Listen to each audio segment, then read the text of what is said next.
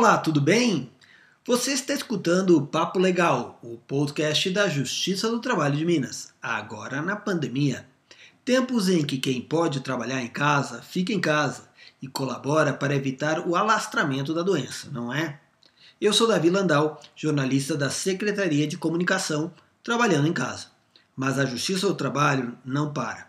Desde o início da pandemia, o Tribunal Mineiro foi responsável por decisões judiciais que repassaram mais de 66 milhões de reais para o atendimento a doentes do coronavírus. O dinheiro foi destinado a municípios e entidades sociais de saúde. Foram beneficiadas as cidades de Belo Horizonte, Araguari, Betim, Caratinga, Coronel Fabriciano, Divinópolis, Ituiutaba, Juiz de Fora, Nanuque, Sete Lagoas e Uberlândia. E quem vai nos falar sobre isso é o primeiro vice-presidente do Tribunal Regional do Trabalho de Minas, desembargador Fernando Rios Neto. Boa tarde, desembargador. Fale um pouco para nós sobre esse papel que está sendo cumprido pela instituição.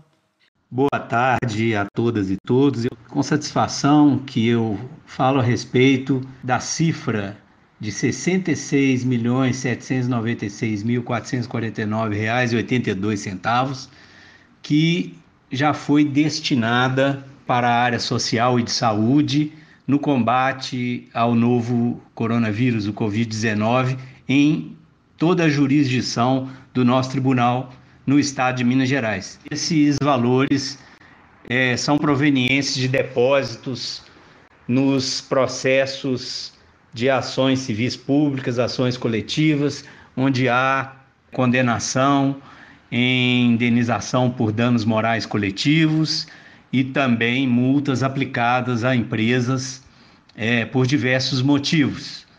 Normalmente, quando há infringência a normas de saúde e segurança no trabalho. Nessas ações que, em geral, são de autoria do Ministério Público do Trabalho, e, portanto, o Ministério Público do Trabalho também atua nesse sentido Recentemente, eu pude estar na inauguração de uma nova ala para pacientes infectados pelo coronavírus, que foi inaugurada no Hospital Luxemburgo do Instituto Mário Pena.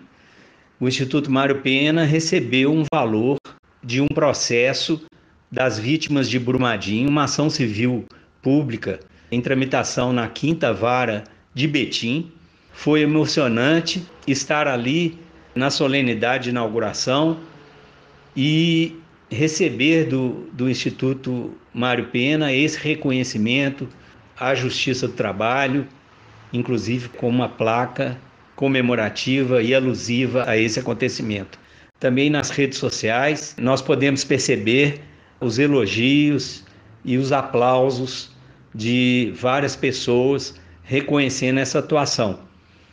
Infelizmente, a situação atual é, é triste, mas está permitindo também que possamos utilizar valores que vieram para processos trabalhistas para reparação de danos virem a ser empregados no setor de saúde para salvar vidas.